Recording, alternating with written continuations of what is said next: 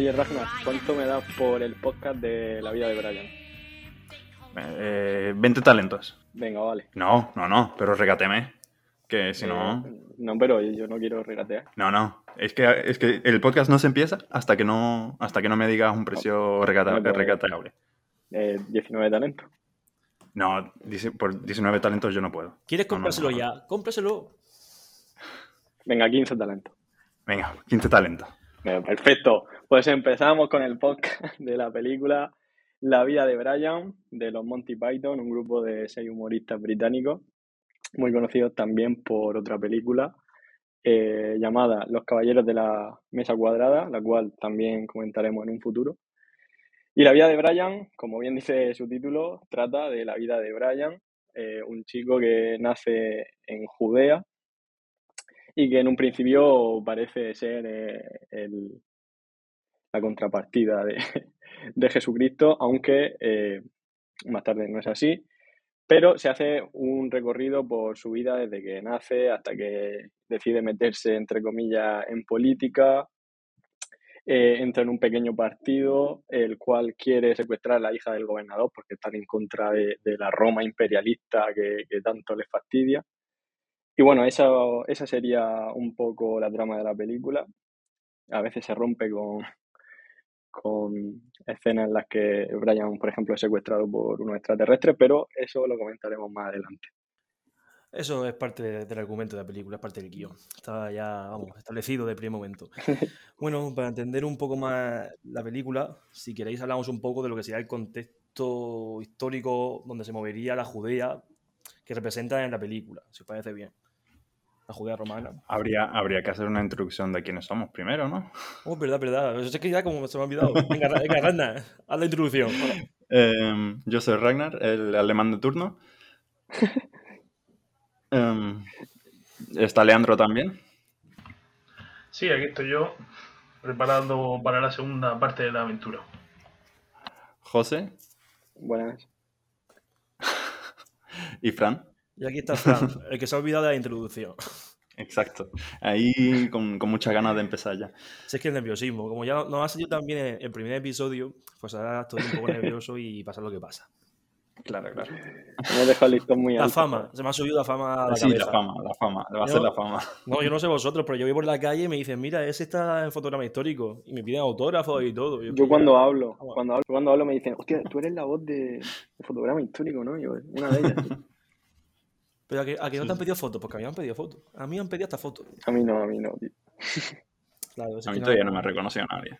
Porque tú eres el alemán de turno, tío. Eso no te Claro, reconoce yo soy nadie. el alemán de turno y por eso no. No te reconoce nadie. Bueno, Es entrando un poco en el materia. de... claro es que claro, sí. yo, yo en realidad estoy por el relleno. Claro, claro. Claro. Como las, como se- como las series de, de anime, ¿no? Como en plan, esta serie, ¿cómo se llama? Como, como Naruto, que tiene 200 capítulos de, de historia y 400 de relleno. Claro, yo soy el personaje para que, o sea, tres está feo. Había que elegir a uno más. Ay, señor. Venga, pues hazme un contexto así histórico de, de la No, sí, película. vamos a hacer un, pe- un pequeño contexto, más que de la película, porque la película, como veremos más adelante, está ambientada en lo que es la sociedad contemporánea de 1968, más sobre todo en la inglesa, debido al grupo de humoristas que acaba de mencionar José. Pero si nos basamos en lo que es la propia síntesis de la película, nos ambientamos en la Judea romana, que antes de ser controlada por Roma como tal, pues sería como un territorio clientelista que tendría más o menos dominado. En lo que se refiere al terreno, siempre si lo podéis ver como un poco así pedragoso, como desértico, y también por los escritos bíblicos y tal, y por las investigaciones y tanto la supuesta arqueología bíblica que intenta como reconstruir el pasado de Jesús, siempre se la ha considerado como a Galilea, u otros territorios también como más fértiles, y a Judea como con ese ambiente así de desértico y pedragoso. Por otra parte, también en la película podemos ver cómo está representado el control imperial, el hecho de que tanto lo- el tema de los impuestos como el tema del control de la sociedad, en ese aspecto sí que está representado, pero está representado, como veremos más adelante, por otro tipo de intereses. También está muy bien representado el tema religioso, y aquí yo quería incidir un poco en el tema del culto imperial, porque históricamente lo que se refiere a Judea sí que va a haber muchas tensiones en ese aspecto debido a las diversas regiones que hay en la población, pero como tal sabemos, Roma tiene ese culto al emperador y también las posteriores guerras judeo-romanas estará muy bien representado. De hecho, hay un emperador que creo que todo el mundo conocerá, que es Calígula, que intentó poner una estatua propia suya en el propio templo de, de Jerusalén, pero la palmó antes, la verdad. Y nada, eso más o menos lo quería decir. El tema de los impuestos estaba regida por un procurador y poco más. Si queréis empezamos a hablar de la película, de las primeras escenas, que a mí, por ejemplo, me encanta, que es cuando aparecen esos reyes magos tan aclamados por los niños y las niñas. Yo solo quería decir que eh, antes de yo estudiar historia, mi emperador favorito era Calígula. Pero no porque yo supiera nada de él ni nada, simplemente por el nombre en realidad. Es que, en verdad, si te das cuenta, los nombres molan. Nerón, Calígula. Sí, sí, sí, sí. De hecho, Era por eso, no sé. De hecho, había una época que lo tenía como, como contraseña de... Ya no, así que nadie me puede hackear, pero ¿Cómo lo tenía que como contraseña de mi email o el 20 o algo así que, ten- que era. Me veo a más de uno probando. Sí, bueno, pues que lo prueben mucho. Sí, volviendo un poco a lo de las primeras escenas, el inicio de la película es bastante potente. Sí, Con esa escena fuerte. de los Reyes Magos llegando, llegando al pesebre que casualmente se equivocan y entran al pesebre de, de Brian, el personaje principal. Y bueno, eh, con su re- con su ofrenda y bueno, eh, se puede ver una crítica un poco a la sociedad materialista cuando rechaza la mirra. la mirra no, la mirra llévatela. ¿Para qué quiero la mirra? No la traiga otra vez. Bueno, Yo nunca he sabido Ay, lo que es la mirra. O sea, lamentable. yo de, de- de pequeño escuchaba. De hecho, sigo sin saberlo. yo, ¿Lo puedo- lo puedo buscar alguien? Sí, lo- o sea, la mirra es como una especie de sustancia, es como una resina, una especie de resina que tiene bastantes propiedades medicinales, bueno, o tenía en la época. Y, Claro. y nada, una resina al final. Pero eso que te, que te lo untas. Pues, a saber. Pero es curioso cómo eh, el, el oro en ese momento ya era valioso y la mirra en ese momento también, pero ahora ya no. Ahora de hecho no sabemos ni lo que es. Ya ves. Claro. Sí, sí, es verdad. Buena observación. A ver, tenemos que pensar que en, en contextos antiguos la medicina como tal no, no existe, cual- sobre todo los, los remedios, sobre todo en la, en la edad antigua, tienen mucho que ver con temas religiosos. Muchos remedios caseros vienen por, ya sea por rumores, leyendas o que tengan que ver alguna conexión con la religión del territorio, pues como tú dices. Ahora mismo sí que existe esa desconexión porque tenemos una medicina y una ciencia establecida, pero anteriormente, Claro. por ejemplo, haciendo diversas investigaciones, sobre todo en ámbitos del TFM, te encuentras muchas veces remedios caseros que no tienen ni pie ni cabeza. Pero es que tenemos que pensar con la mentalidad de ese momento. Había que aferrarse a un clavo ardiendo. Tienes una gripe. mm, Es que eso tienes los, los humores desestabilizados. El remedio que te- yo te puedo dar es sacarte medio litro de sangre. Que te duele la cabeza, eso es porque eres un infiel. Tal cual. Oye, parecía, no, no más le- no- no más lejos de la realidad. Y, y bueno, ya eh, siguiendo con, con el inicio de la película, eh, yo quería remarcar ya desde el primer momento el acento del rey mago negro. O sea, no sé si os habéis fijado, pero tiene acento cubano, tío. Sí, sí, sí, o sea, es increíble. Yo cuando lo he escuchado ha sido, ¿what? ¿Cómo? ¿Ha venido de Cuba? Bueno, ¿Alguien lo ha visto en inglés? No. Estaría, estaría interesante saber cómo, cómo lo han puesto, o sea, Ya cómo era en, en- en original. Y encima de todo creo que ese rey mago también aparecía como con una especie de máscara, o sea que no se le veía la cara como a los Sí, otros. llevaba, llevaba ahí una, un atuendo colgando, sí. También puede ser una crítica un poco de tipo racial. Vamos, seguro. Seguro, seguro. Otro aspecto que yo quería resaltar es que han pasado 10 minutos y todavía no hemos hablado de la madre de Brian, que para mí es el mejor, Es el personaje de toda la película. Ese doblaje es el mejor que he visto en mi vida. O sea, es el de mejor doblaje del cine, por favor. Qué voz. Se qué- parece un poquito a. José Mota, ¿no? Eh, escucha, No, es que No ¿sabéis sé, con, un poquito. ¿sabéis con quién le saco yo mucho parecido? Que es que estaba toda la película pensándolo. Lo mismo me, me vaya a ¿Con matar, quién? pero con Robert De Niro. Madre mía. No, sí, sí, en realidad. se- Eh, se hola, madre mía. Sí, sí. Este- escúchame, Enredado. esto se está yendo de madre. Este, este podcast más que, vamos, científico, yo ya no sé lo que es ya. Bueno, nunca he sido muy científico. Bueno, pero se, se ha intentado, se ha intentado. No, no, no tire la toalla antes de, antes, antes de tiempo. Hablo así y como, como si ll- ll- llevásemos 10 10 capítulos ya. No, no, no. Llevamos uno. Si nos, pi- si nos- si nos piden fotos y cosas, porque llevamos más de uno. O sea, Claro, será porque a mí, a mí como no me, no me piden fotos. Ahora la siguiente vez yo quiero que me pidan fotos por la calle, por favor. Yo le quería preguntar a Fran, eh, que bueno, no te quiero poner ningún compromiso, si no lo sabes, pues no pasa nada. Pero, eh, ¿cómo ves tú el vestuario? Por ejemplo, de los romanos no, pero de- del pueblo en general que se ven en la película, porque yo desde mi desconocimiento lo veo bastante realista en comparación con otras películas. Y si tenemos en cuenta que es una, una comedia. A ver, si te soy sincero, no, tengo ni puta idea. Eso, es lo primero. Lo segundo es que sí que es verdad que en muchas eh, partes del cine sí que es verdad que muchas veces lo que es el vestuario de la época siempre un poco estudiado, sobre todo en el ambiente romano siempre lo hemos imaginado así con esas capas, con esos pelos, pero esos cascos y no más lejos de la realidad- de la realidad tenían de esos colores y de esas formas, pero sí que es verdad que no, no he estudiado ese aspecto para esta película ni, ni tampoco tengo mucho conocimiento. Vale. Yo también es un aspecto que desconozco, pero no sé, yo podría incluso considerarlo bastante acertado y apropiado. Que igual me equivoco, Sí. pero bueno. Yo, exceptuando a los romanos, que en fin, pues llevan pues, el típico traje con su capa roja. Claro, que es eso, eso lo he dicho. O Que sea, sí que es quitando a verdad los que en el, tema de- en, el, en el tema romano sí que es verdad, como te he dicho, y tú, y tú dices que siempre en el mundo del cine se ha puesto ese típico vestuario estandarizado y Sí. no es muy lejos de la realidad. Es decir, de hecho, si estudiamos un poco lo que es el mundo romano, vemos como, de, como había diversos colores, incluso como lila, púrpura, y no tenía que ser así, tampoco ni la vestimenta era así. Es un tema que también es, es muy profundo como tal. Hombre, el, el- el uniforme que tienen los romanos es el típico de carnaval, en realidad, más o menos. Ah, bueno, Sí. Semana Santa. Sí, bueno, Semana Santa, carnaval. Faltaba ponerle literalmente una escoba ahí en el casco.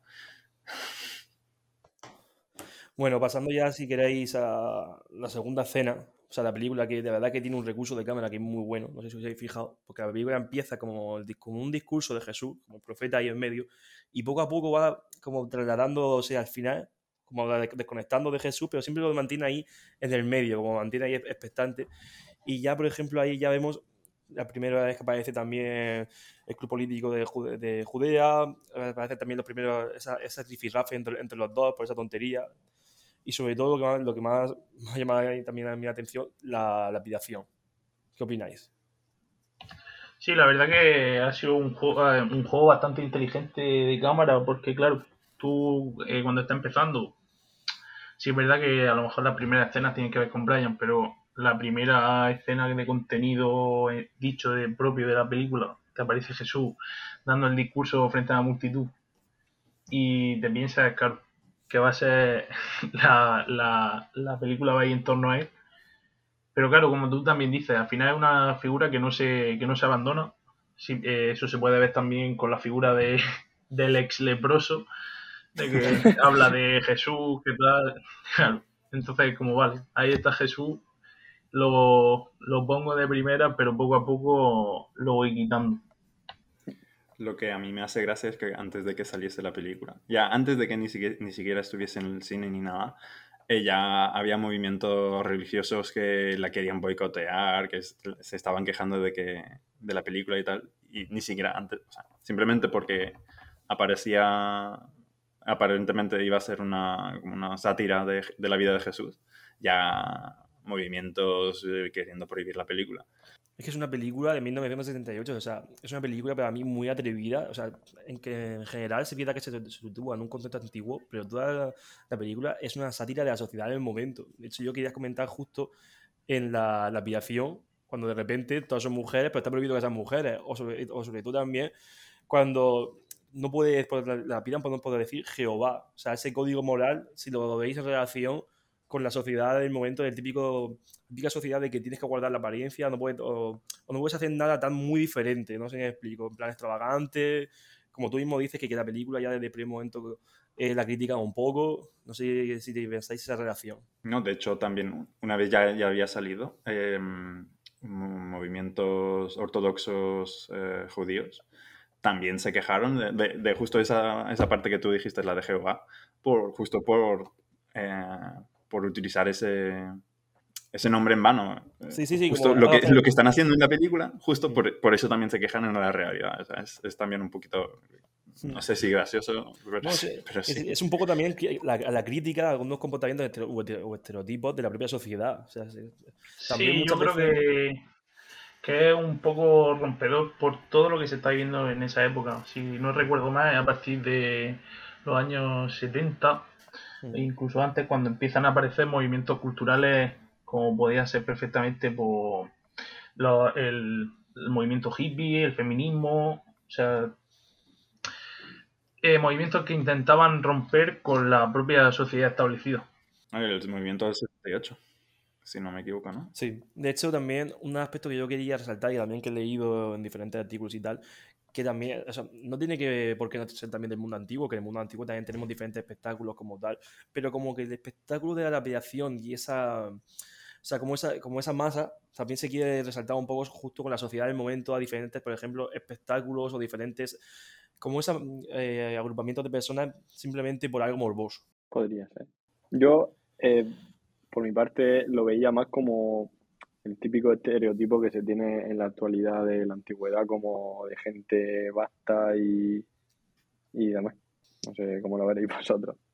Yo sí, yo, ver, sí que es verdad que lo he visto como tú, como tú dices, eh, que perfectamente un espe- eh, ser en la antigüedad perfectamente, pero también lo he visto como parte, como una crítica a que la sociedad en parte se mueve siempre a, a temas polémicos y tal, o ese, a ese agrupamiento que todo el mundo hace allí también. Lo he visto como queriendo reflejar Sí, esa sí. doble vara. Utilizo la- el, el cliché de la antigüedad porque sé que podría ser perfectamente posible, pero también meto esa idea secundaria de que actualmente la sociedad está yendo por ese camino, ¿sabes? De que le- muchas veces Podría ser, sí, sí. esa es también un poco la visión que yo le he dado, que puede estar muy lejos de la verdad, pero quería dar esa, No, pero, esa interpretación. pero viendo cómo, cómo mm, piensan los Monty Python, todas las referencias que hacen, no me extrañaría. Y de hecho, si en el 79, que es cuando se grabó la película, ya se veía en la sociedad eh, ese comportamiento, en la actualidad ya es que es otro nivel. Y obviamente eh, esto no surge de repente en la actualidad y en el año 2022. Esto tiene un recorrido y una evolución que seguramente ya los Monty Python vieron y, y quisieron reflejar. Me acabo de dar cuenta de, de un, de un error que hemos tenido hasta que José la, la ha corregido. Yo creo que Tantos preparando y tal. Hemos estado diciendo que la película era de 68 y es verdad de 79. Bueno, a ver, pero se De- habrá grabado en el, en el 78. Que tampoco... Bueno, claro, el, el 79 será la, es la de estreno. Y sí, yo, yo, yo he dicho dos que- veces 68, 10 años, ma- 10 años antes. O sea, por eso quería resaltar ese gracioso error. Ah, Ah, bueno. 68. Claro, está diciendo tiempo 68 y no me habéis dicho nada. Yo no sé si es que porque quería ir a hacer que fuese No, menos no. famoso o qué. No, Ha sido yo, un la verdad, fallo porque técnico. escuché- yo es que he escuchado 78. Es que con, con el acentico murciano yo creo que hubiese pasado desapercibido. Ya ves, la, la Universidad de Murcia y todo, no se enteraría nadie. En fin. No, pero a Eh. ver, también, yo también quería decir que es una película que no, no ha envejecido nada mal en realidad. O sea, tú, No, no, no. a ver, aparte de a lo mejor las visuales y tal, la, la haces hoy en día y podría ser per- perfectamente igual. O sea, le- a lo mejor con un par de referencias cambiando. Eh, seguro que en la actualidad no sería tan divertida porque hay cosas y chistes que, que no se jugarían a hacer. Bueno, te, te refieres a lo de la, de la mujer, a lo mejor no. Por ejemplo, sí. De eso yo quería decir una cosa. ¿Qué opináis de la escena de, de cuando, le- cuando dice Stan? Yo quiero ser mujer y tener muchos hijos. Y entonces coge y dice el líder del grupo, ¿para qué quieres tener ese derecho si no puedes tener matriz? O sea, ¿qué, opináis? Pues a mí esa escena me gusta mucho porque eh, se me hace muy actual, en plan, hoy te metes en redes sociales o en cualquier lugar en el que se, se esté debatiendo de, de política actual y es perfectamente igual. Mucha palabrería, mucho de reconocerle, eh, pues, en fin, que a pesar de ser la película de- del 79, Sí, se pueden establecer en esa escena muchas comparativas con la actualidad claro. y, y la verdad es que me gusta mucho esa escena. Yo es que eso, también estaba leyendo un poco el artículo y tal, y es que viene referido de una crítica por los propios grupos de comedia a, las, a esas ideas revolucionarias que estaban surgiendo en ese momento en Inglaterra, y ellos las veían, o sea, que no las veían mal, pero las veían un poco en ese punto absurdo de decir, ¿para qué quieres ese derecho si no puede ser en verdad? Sí, esto? Que ahora mismo puede ser que esté muy mal visto, pero también tenemos que entender que ha sido la evolución de un proceso, ¿me- no sé si me entendéis. sí, sí. Pero es el surgimiento de, ese- de esa- de esas ideas en ese momento, y es por eso que las ponen en tela de juicio en la propia película. Yo lo que he visto en, en cualquier escena que sale el, el Frente Popular de Judea es este, ¿no? Era el- el- Sí, es que me que equivoco con cuidado, ¿eh? Como son tantos. no- Claro. Claro, Sí, claro. sí. Cuando, cuando sale el grupo revolucionario de la película, ese, em, me- he visto reflejado a cualquier niño, digamos, 15, 16 años, que se cree revolucionario, que se cree, yo qué sé, marxista, leninista, anarquista, cualquier, cualquier movimiento. Em, y, y hablan, hablan, hablan, pero al final, a la hora de la verdad. No, no, eso- es que me duele la espalda. A eso me mm, refería. sí, sí. Sí, pero eso tiene muchas, pero es que eh, tiene muchas interpretaciones. Hay- Es que justo el tema de que nos tenemos que centrar, pero es que ha sido ya muy lejos. Para empezar, la primera idea que, te- que salgo yo de esto es que te das cuenta con el tema de los 15, 16 años, a Brian, muchas veces que lo pillan en plan de romanos y tal, lo tratan como si fuese un típico adolescente o un crío que no, un crío. Durante toda la película hay muchos, hay muchos contextos que lo tratan como un crío. O sea, por eso también Sí, eso se ve claramente en la escena cuando lo mandan a, pintar la fachada del edificio, cuando lo, cuando lo pilla el legionario. Claro, o sea, es que lo que hace- Lo trata como un alumno, como un alumno un De poco hecho- desastre que no sabe latín y Lo de coge de no la lo- oreja, no ¿no? lo toma, no lo toman como revolucionario. Claro, es que es por eso, porque también justo ha dado Rana ahí un poco con la clave de esas primeras ideas. Y también quería saber, quería preguntarte a ti, Leandro, si tú te, cuando, justo lo que ha dicho Rana, de Frente Popular de Judea, pero justo luego pasa, al rato hay una cena que pasa luego tu grupo político, y dices, no, pero ese es el Frente Popular de Judea de no sé qué. O sea, como si ves tú también cómo en la sociedad del momento, esa escisión, esa escisión en muchas ideologías que son muy parecidas, pero también generan muchos, muchos como muchos, no, no partidos, pero sí diferentes corrientes, si lo asocias. Sí, al final claramente se ven como eh, la crítica, por ejemplo, a los movimientos de ciertos partidos políticos que supuestamente siguen una misma ideología, pero que de esa misma ideología van a derivar en diferentes ideales. Entonces ahí es un poco, vale, somos tal, pero nos diferenciamos en esto, esto y esto. O sea que es como que ponen una frontera entre ellos. Sí, exacto. Eh, bueno, yo eh, siguiendo con la escena esta de en el, en el Coliseo, eh, quería darle la razón a, a Ragnar de nuevo con el tema de que mucha palabrería, pero luego no hacen nada, y eso se ve reflejado eh, posteriormente a lo largo de la película en varias escenas, como por ejemplo cuando están reunidos de forma clandestina y dicen que ahí van a dar toda su vida por luchar contra Roma, y hay uno que dice que no, y se acepta que, que ese que ese no de su vida, o cuando está crucificado Brian y se acercan a leerle una, una carta y se miran y lo dejan ahí crucificado.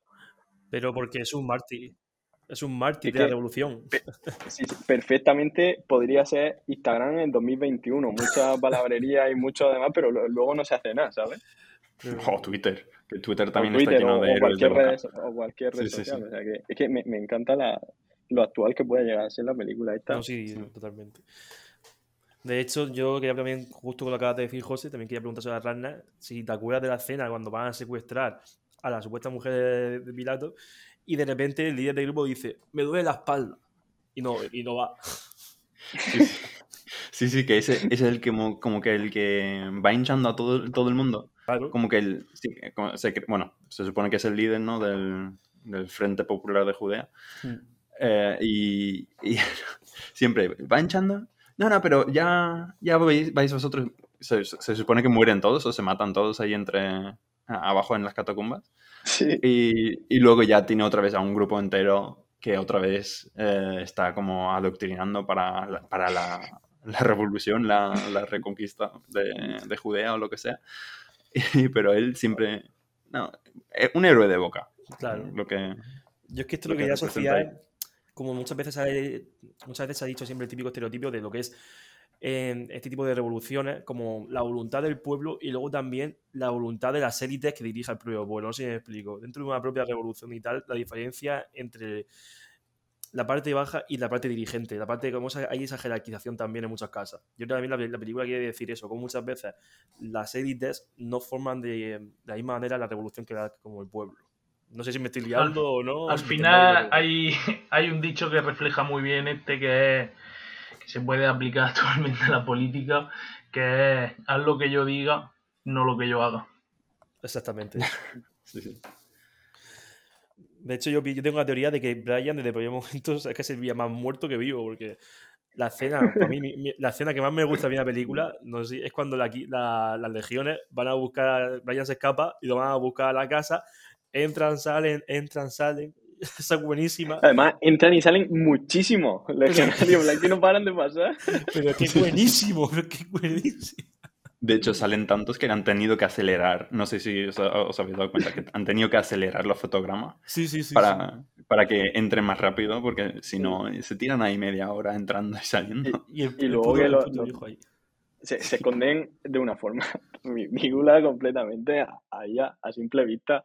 O sea, es que tiene cada escena esta película que, que es maravillosa. Pero es que antes de eso, lo estaban, estaban alabando a Brian como diciéndole, ha sido un mártir, ha sido un héroe, no sé qué. Y justo después de que viene, nos has traído aquí a las legiones, no sé qué, no sé cuánto. O sea, en plan, como ya no nos sirve para nada. ¿Para qué vives? ¿Tú para qué vives? Yo también una, idea que me gustaría que de la que hablásemos eh, sería la de la, la convivencia entre distintas culturas que se aprecia en la película como por ejemplo en la misma propia escena del, coliseo, cuando te llega Brian, que trabaja de vendedor, pero claro, los productos que está vendiendo son eh, productos imperiales y es como que se le, le dicen, oye, ¿qué, haces tú vendiendo esta mierda? Son imperiales, o sea, eso yo, la verdad, de, la comida romana, pues no, no, sé yo mucho. O sea, yo creo que eso es como, como comida inventada, ¿no? que nadie se come eso. No, no, más que la propia comida, más que la propia comida como tal, yo creo que Leandro ahí ha dado la clave, porque muchas hay un, una gran comparación entre lo que es la romana, o sea, lo que es el imperio romano, que está sometiendo a la población del lugar como tal, lo intentan también comparar con la Inglaterra de su propia época y de cómo también ha colonizado India, Jamaica, hay ahí un símil de la multiculturalidad y también quieren reflejar muy bien eso con la jerarquización, sobre todo también. Por, e, eso también la escena que tú has dicho, dices, ¿qué haces vendiendo tu comida romana? Como la posición del dominado y, lo que, y el que está dominando. Pero al final cede y le compra la comida. Sí, exacto. Es que eso también puede ser, vamos a hablar un poco del proceso de que muchas veces se ha colonizado, se ha hecho barbaridades, pero al final como que la cultura del lugar no es que haya mejorado, pero se ha quedado debido al periodo tan largo que han estado, con una influencia brutal y ya no hay marcha atrás. O sea, es su propia cultura. La, que, o sea, la cultura que se ha establecido es la que consiguen el influjo.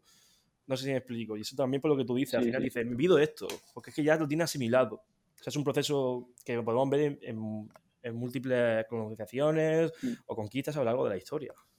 Y, y, luego también son perfectamente conscientes de todos los beneficios que le han traído los romanos. Exacto. Eh, las carreteras, la alcantarilla, el orden, el no sé qué. Pero aún así eh, rechazan todo eso y siguen odiando a los romanos. Hombre, también porque, porque aparte, de, aparte de que la propia, en la propia Judea, cuando ya se nos volvemos al contexto antiguo, ¿vale? Se vuelve al contexto antiguo e histórico, aparte de que tenían que hacer las poblaciones de ahí la ofrenda al templo de Jerusalén, tenías que pagarle los impuestos a los romanos, la verdad es que no te quedaba una vida muy apetecible.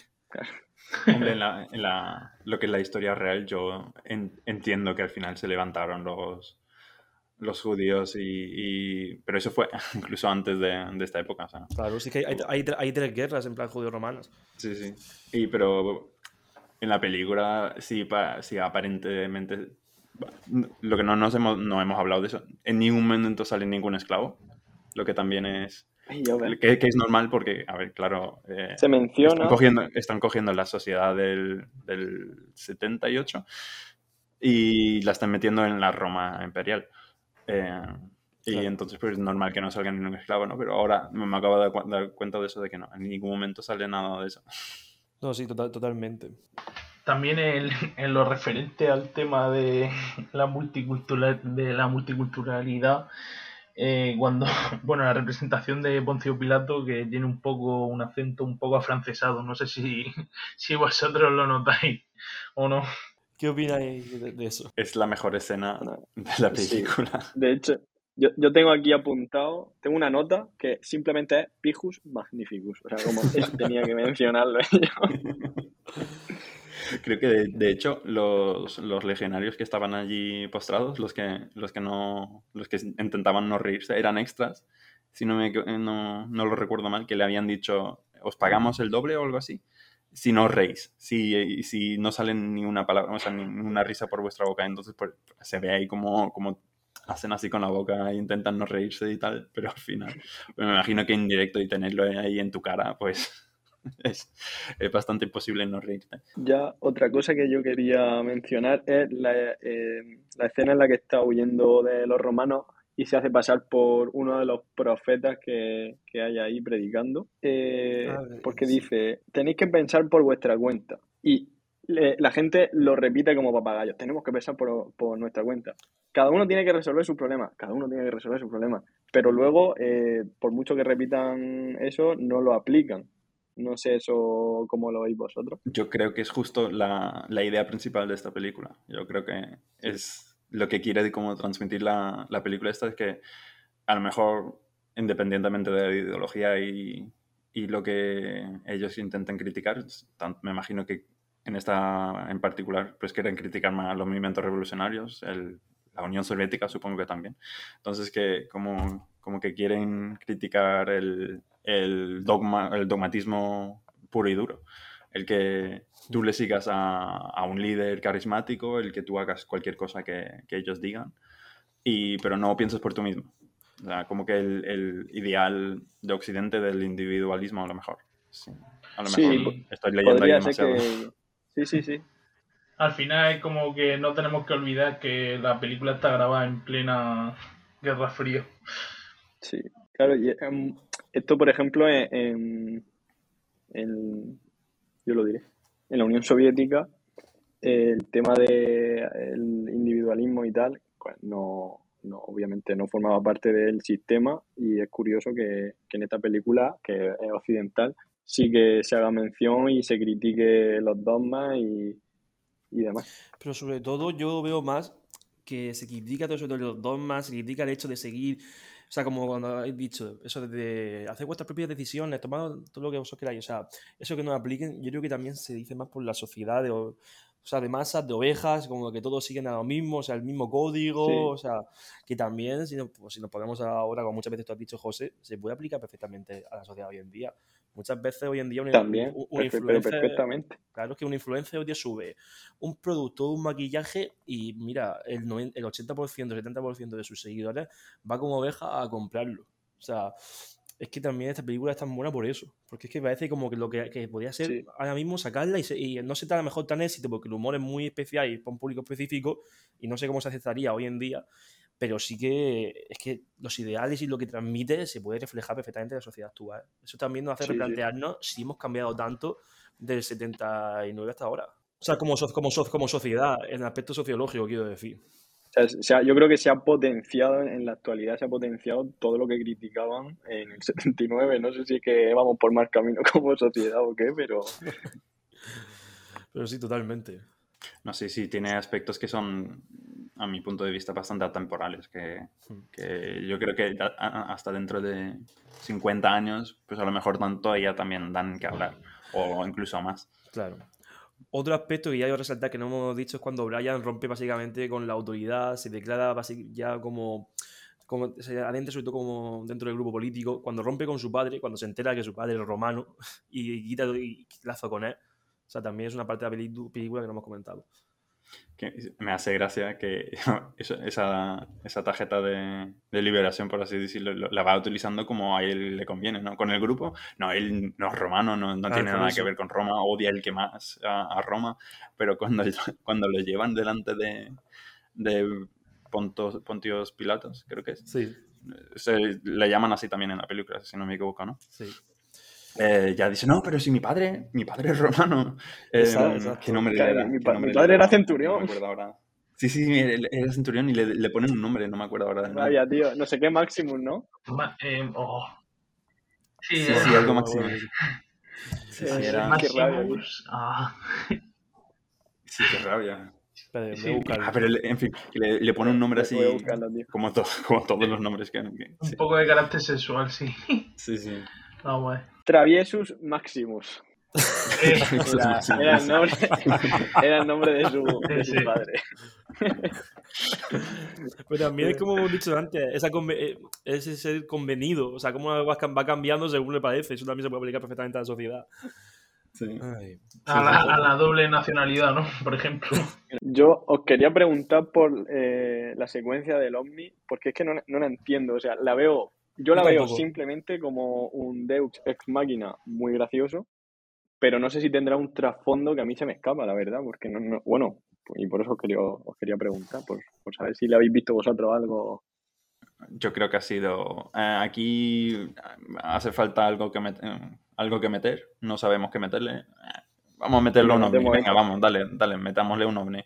El caso es que, por lo que estoy leyendo, eh, fue una escena complicada de grabar, o sea que, que no- no- si, si se tomaron las molestias de hacerlo, por algo sería, ¿no? Y Es que quizás estoy pero buscando no donde no hay, ¿no? Que puede ser. Pero bueno. A lo mejor si le preguntamos a un estudiante de filosofía, a lo mejor nos daría una respuesta, ¿no? Pero yo ahora... Claro. Es que estoy buscando y es que no, no encuentro nada tampoco, tío.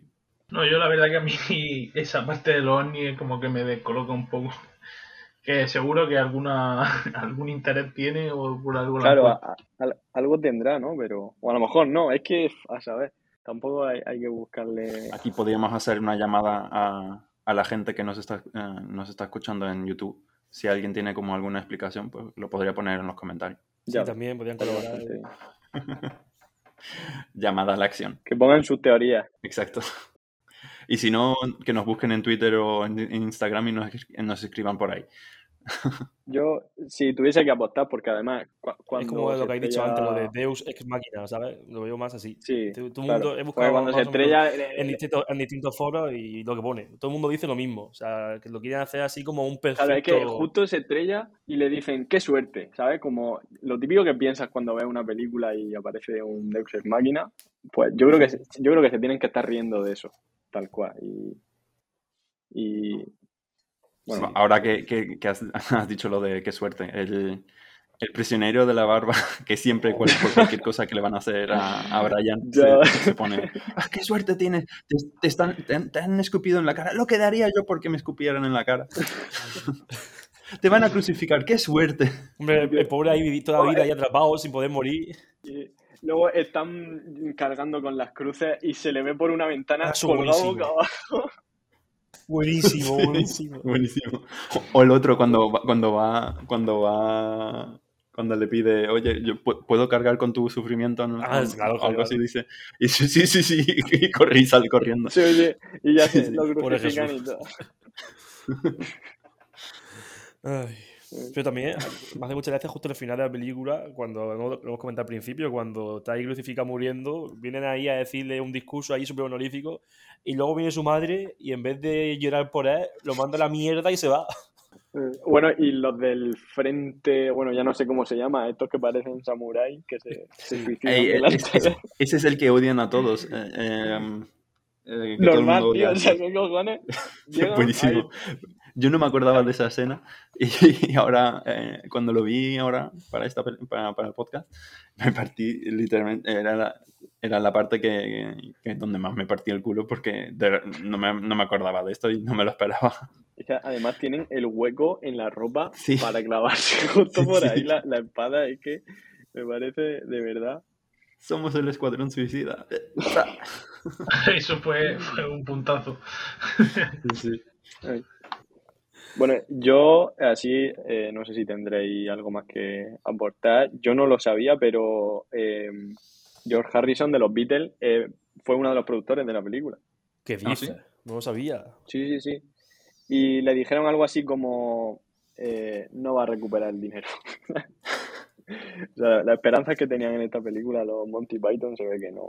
No, no No muchas. ¿no? Es que yo pienso que básicamente es una película suicida para, para la época. Sí, sí. suicida, De hecho, al principio creo que tenían un productor y cuando leyó el guion se retiró. Es un, co- un cobarde. Como los jefes, de, como los jefes de, de los grupos políticos de, de, Bueno, voy a buscar la, la recaudación porque quizá eh, luego fue un exitazo. Bueno, sí, estaría bien, estaría bien. Yo, yo me, me parece A la película que al principio no triunfa y luego se hace, o sea, al final, conforme va pasando los años, va recordando Con más el, y más. con el paso del tiempo va acumulando. Sí, se hace de, de culto. Sí, ah, de hecho es de culto, ¿no? O sea, cualquier película de Monty Python. Tuvo un presupuesto de 4 millones y recaudó 20. Ah, Hostia, mira, éxito. ha, ha superado con. Sí.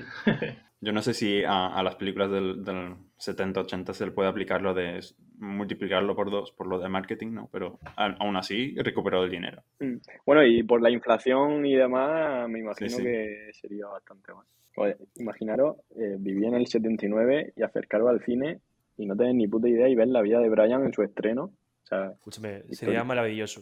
Maravilloso. La verdad que sí. es lo que he hecho yo. Pero bueno, Yo, en yo general, saldría un poco loco del cine. pues seguro. ¿Sabes? En general, yo ya por mi, por mi parte no sé qué más comentar, si tenéis algo, algo más que añadir o, o especificar algo. Yo sé que yo, es una película que tiene tan muchos puntos buenos, pero son muy fáciles de, como, de agrupar, como, creo que acabamos de hacer. ¿Le habéis visto algo malo a la Yo sí, película? sí. Algo malo. eh, Si es que me gusta tanto que no puedo decirle nada, nada malo. Si es que no puedo decirle nada. a, lo mejor, a lo mejor, como, como crítica a la película, se le podría decir. eh, el- no sé, el, mon- en el monta- en- es que ni siquiera el montaje. eh, No sé. Es que no- como crítica, la verdad que no. Yo poco, no, no tendría nada que criticar, la verdad. Ahora, como final, podremos decir, a ver si, como vamos a hacer por lo menos mil episodios, ¿no? Para tener una lista así de qué películas nos gustó más y cuál, cuál menos. Eh, si os gustó esta más o, o menos que la vida, de, eh, la, la vida de Stalin, la muerte de Stalin. Hombre, yo creo que La muerte de Stalin está mu- es muy buena película, la hemos comentado, nos gustó mucho, pero es que yo por mi parte no la puedo poner por encima de la vida de Brian, más que nada por el toque, tanto por el cariño que, tiene- que le tengo a esta película, que también el toque sentimental me hace ser subjetivo, como por el, el humor que representa. O sea, es que son humores distintos, o sea, son humores muy distintos. Yo en lo personal me quedo con la muerte de Stalin, en lo personal. Eh, se me olvidó decirlo, pero tiene que ser por votación unánime. Vale, pues Y tú, vamos a matar a Leandro y... Oh, hombre, No Es según lo que diga Ran, según lo que diga Randa, matamos a Leandro, no, espérate, no te le Bueno, claro, no hemos es precipitado. que es complicado, es que es complicado. Co- Claro. Es que es complicado. A ver, me, me- la vida de Brian la he visto mm, bastante más que la, la muerte de Stalin. Iba a decir otra vez la vida de, la vida de Stalin. Eh, y es más, consi- considero que es más graciosa también. Y, pero la, la- la muerte de Stalin es que también me gusta bastante. Entonces no, no sé. Y si, no, Ya. si nos regimos por, por, eh, por historicidad, a ver, es, es obvio. Pero yo creo que voy a elegir la, la, la vida de Brian. O sea, me, me gusta más, me gusta más la bien. vida de Brian. la verdad. Entonces, Bueno, eh, podemos, queda pegarle, claro podemos que... pegarle a Leandro ese. Claro, queda, Lea- queda claro que Leandro es del Frente Judaico Popular y, y tenemos que matar. queda está- claro, está clarísimo. Se le puede apalear. no, está- está claro que vamos a tener que matar lapidamos. igual que matamos a, a Vidia y ya está. A Vidia vamos a, vamos a morir igual con, el, con la gasolina soviética, Leandro. Nada, yo lo acepto, lo acepto. Reducido a ceniza que en menos de poner- 10 minutos. Claro, en 5 No, es- minutos vas a, ser, vas a ser ceniza. Así que disfruta de tu. mo- Vamos, los 5 o 10 minutos que tardo en ir a tu casa, pues disfrútalo, que vamos para allá, José. Tengo que seguir, seguir por ese pasillo y ponerme con el bidón de gasolina correspondiente. Sí. que entonces ponemos ahora en la lista eterna de fotograma histórico, ponemos primero la vida de Brian, después la muerte de Stalin. Que Sí. me gusta porque es eh, la vida y la muerte. Está, Yo, ves, Nos lo habíamos la- comentado. La dualidad. Sí, está gracioso. Sí, sí. Entonces queda decir que ya en el siguiente episodio, pues eh, vamos a hacer Espartaco esta vez, ¿no? Sí, Espartaco, hacemos Espartaco Vale. en el siguiente episodio. Vale. Eso no lo digáis, Yo, cabrón. yo quiero proponer, de cara al futuro, ¿vale? Para que no se me olvide, más que nada, porque me acabo de acordar, una película que se llama eh, La loca historia del mundo. No sé si la habéis visto. No, No. tengo ni idea. Pues suena. mm, tiene una escena de persecución eh, buenísima. Y, y los caballeros de la mesa cuadrada, pero ya de nuevo eso, más futuro. Claro, o sea, futuro. los caballeros de la mesa cuadrada es buenísima, pero al ser del, del mismo grupo de humoristas y tal, pues vamos Claro. a dejarla como un poco más para adelante. Deberíamos darle un descanso, sí. Claro, Sí, es que sí. si no, como las dos seguidas, en verdad hubiera sido bueno hacer un especial, o sea, las dos, comentarlas todas a la misma vez, pero bueno, las dejamos para más adelante. Ya ves. Hombre, así tenemos un episodio más. Claro. Para monetizarlo. Exacto, para monetizar más Claro, y tener, y supuesto, tener sí, más, más dinero. En Nano vamos a Sí, sí, Andorra. sí. Cuando estemos en Andorra, la, Entre la comentamos medio allí. céntimo. ¿Te imaginas? Pero, mira, vamos a hacer una Mira, yo cosa. No, no, lo no, último no. que espero es terminar en Andorra, ¿eh? No, no, vamos- No, no, vamos, nosotros somos legales. Nosotros, allí, so- allí solo van los del Frente Judaico Popular. total, No. nosotros somos legales, nosotros cotizamos Claro. en España. Pues yo no, yo, cuando- Es que yo solo tenemos que construir hospitales, joder. Yo solo comentaré la mesa cuadrada en Andorra, lo siento mucho. Así Ah, que- bueno, a ver, ya queda grabado, ¿eh? Vale, bueno, ya está. Yo la mesa cuadrada la comento en Andorra. Yo ya no sé si estoy de viaje o estoy viviendo ahí. Solo digo eso. Vale, vale. Después de, grabado. Y después de fomentar la evasión fiscal, Claro, por escúchame. incluida. Me da igual, Ah, coño, eh, te- coño. va- eh, me da igual yo de Andorra. Baja- Me tengo que, liber- me tengo que liberar. Bueno, Bueno, lo dicho. La siguiente es Pertaco. sí. Um, y no- nada, gracias por escucharnos. um, darle a, a suscribir, a, a follow, a 5 estrellas, 10 estrellas, a me gusta. YouTube 2006. Eh, un comentario. Donaciones. no sé, donaciones, Yo, si se pueden. Deberíamos hacer un escribirnos una carta eh, de amor, de, de odio, de. No sé, lo que queráis. Meteros en el correo de Ragnar con la contraseña que ha dado al principio y dejar los Con mensajes. Recordad Calígula. Empezar ahí a apuntar, números y nombres. Eh, claro. Bueno, ¿Qué año si- naciste, Ragnar? Eh, censurado. Bueno, pues muchísimas Bueno. gracias a todos. Muchas gracias. Muchas gracias a todos. Hasta la próxima. Hasta el próximo episodio. Hasta luego.